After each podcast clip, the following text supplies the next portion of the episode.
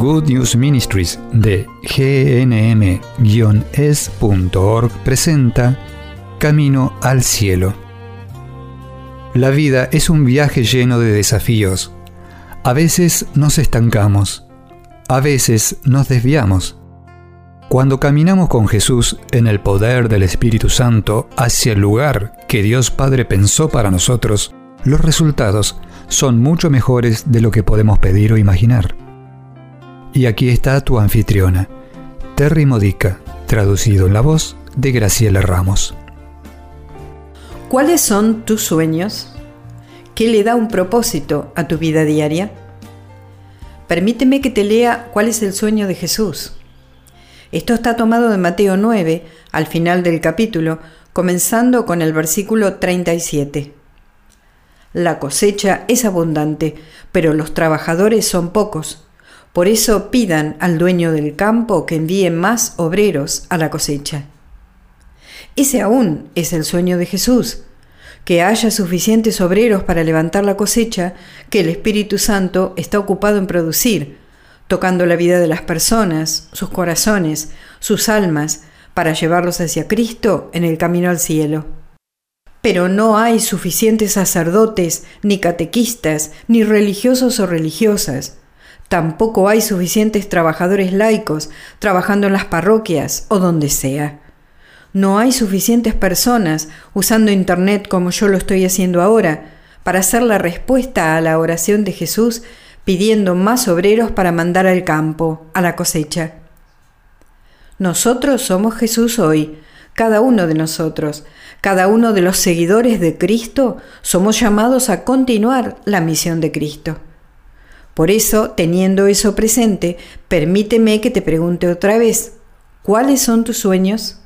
¿Con qué propósito te creó Dios? Porque ese es su sueño con respecto a ti. Y ninguno de nuestros sueños tiene sentido, nunca nos satisfarán plenamente a menos que estemos viviendo el sueño para el que Dios nos creó. Permíteme que te pregunte nuevamente, ¿qué te apasiona? Que te da energía. Esa es la energía del Espíritu Santo dentro de ti. Dios te dio un exclusivo equipo de dones, talentos, experiencias, intereses, características de personalidad, etc., que hace que seas único para realizar lo que Cristo quiere que hagas en el mundo. Lo que a mí me hace singular es diferente de lo que a ti te hace singular. ¿Comprendes que tu singularidad es importante para Dios, para sus planes? Cualquier cosa que sea frustrante para nosotros, que nos haga sentir que no estamos cumpliendo con nuestro propósito o que no sepamos cuál es nuestro propósito, sucede porque aún no somos conscientes de nuestro llamado especial. Esto es sobre lo que me gustaría hablar hoy, sobre cuán importante eres Sí, tú, cada persona que está escuchando este audio. Tú eres importante, tan importante que si tú no cumples con el llamado que Dios te hizo, si no estás usando aquello que te hace singular, es decir, tus dones y talentos para hacer las manos y pies y ministerio de Jesús en este mundo de hoy, nadie más lo hará y los sueños de Dios quedarán frustrados. Para enfatizar esto, para respaldarlo, permíteme que comparta contigo lo que escribieron los obispos del Concilio Vaticano II. Ellos redactaron el decreto sobre el apostolado de los laicos, por la importancia de nuestro rol en el mundo de hoy. Y voy a leer el párrafo inicial donde hablan del rol especial e indispensable que tenemos los laicos en la Iglesia. Y dice así, el apostolado de los laicos que surge desde su misma vocación cristiana, nunca puede faltar en la iglesia. Antes de seguir adelante, permíteme que define una palabra que podría ser un poco confusa, y la palabra es apostolado. ¿Qué es un apostolado? Claramente se conecta con la palabra apóstol. Apóstoles no fueron solamente los doce hombres que estaban alrededor de Jesús dos mil años atrás Un apóstol es cualquier persona que es enviada por Dios en una misión. Nosotros, como cristianos, somos primero que nada discípulos, pero no nos quedamos solo en discípulos, porque esa palabra significa estudiante. Entonces, ¿qué hacemos con lo que vamos aprendiendo? Somos enviados por Dios en una misión. Ese llamado está en nuestro bautismo, en nuestra confirmación e incluso en la Eucaristía. Cuando vamos a misa, somos capacitados por la Eucaristía para salir y vivir el Evangelio, o sea, la buena nueva para las personas a nuestro alrededor. Somos enviados a ser evangelio en nuestro ambiente. Por eso, tú eres un apóstol y los obispos te hablaron a ti, a mí y a todo seguidor de Cristo en aquel concilio Vaticano II. Y ese párrafo inicial que te comenté sigue así. Prueba de esta múltiple y urgente necesidad y respuesta feliz al mismo tiempo es la acción del Espíritu Santo que hace hoy a los laicos más y más conscientes de su responsabilidad y los inclina en todas partes al servicio de Cristo y de la Iglesia.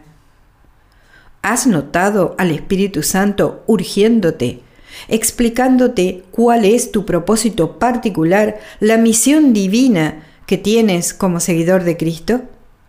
Muy a menudo no reconocemos lo que el Espíritu Santo nos está diciendo o inspirándonos, porque nuestras vidas están muy ocupadas. Primero, necesitamos bajar el ritmo de esta vida para tener una buena vida de oración que incluya momentos de reflexión.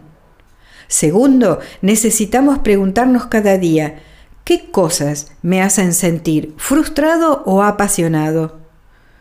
Si te haces esta pregunta y aún no conoces cuál es tu propósito divino, esa es la pregunta clave. Encuentra la respuesta. Confía en el Espíritu Santo para que te diga cuál es la respuesta. En tus frustraciones está la energía para ser usada para el reino de Dios. Por eso pregúntate nuevamente, ¿qué te hace sentir frustrado o apasionado? Muchas veces nuestra pasión viene de las dificultades que hemos tenido en la vida o las que hemos visto en otros y anhelamos poder hacer algo. Ese es el Espíritu Santo obrando en nosotros. Tercero, busca salidas para tu energía, la energía generada por tus frustraciones, por tus pasiones. Tal vez te has encontrado con una puerta cerrada, tal vez trataste de cumplir tus sueños, tus pasiones, tu llamado del Señor, y las personas cerraron la puerta en tu cara. Bueno, Allí puede suceder que o bien no estás escuchando correctamente lo que el Espíritu Santo te está invitando a hacer, o no es el tiempo, o Dios te está diciendo que no vayas en esa dirección. Encuentra otro camino. Recuerda lo que Jesús le dijo a sus apóstoles, sus primeros apóstoles, que tiraran la red del otro lado del bote, ¿te acuerdas? Habían estado pescando toda la noche, pero no recogieron nada. ¡Qué frustrante! Y Jesús les dicen que tiren del otro lado, cosa que no tenía sentido, porque habían estado toda la noche intentando y además era el mismo mar en el que estaban. Si has estado tratando y nada pasó, ¿a qué otro lado del bote te está enviando Jesús? Tal vez no tenga sentido, pero síguelo, búscalo. En tu vida de oración, pídele al Espíritu Santo que te diga dónde está esa puerta abierta. Porque sabes qué, si tú no lo haces, si tú no pones en acción tus dones, talentos, etcétera, etcétera, en este mundo de hoy, cumpliendo la misión para la que te ha creado Dios, nadie lo hará. Así de importante es tu singularidad, tus características, tus dones y talentos. Ve y busca cuál es el sueño de Dios para ti. Él tiene un plan. Ve por él. Has escuchado a Terry Modica de Good News Ministries, traducido en la voz de Graciela Ramos. Para más material edificador de la fe o para conocer más sobre este ministerio, ven y visita nuestro sitio web en gnm-es.org. Encontrarás recursos en línea y mucho más para ayudarte a conocer el amor del Padre para acercarte más a Cristo y ser lleno del Espíritu Santo. Visita hoy gnm-es.org.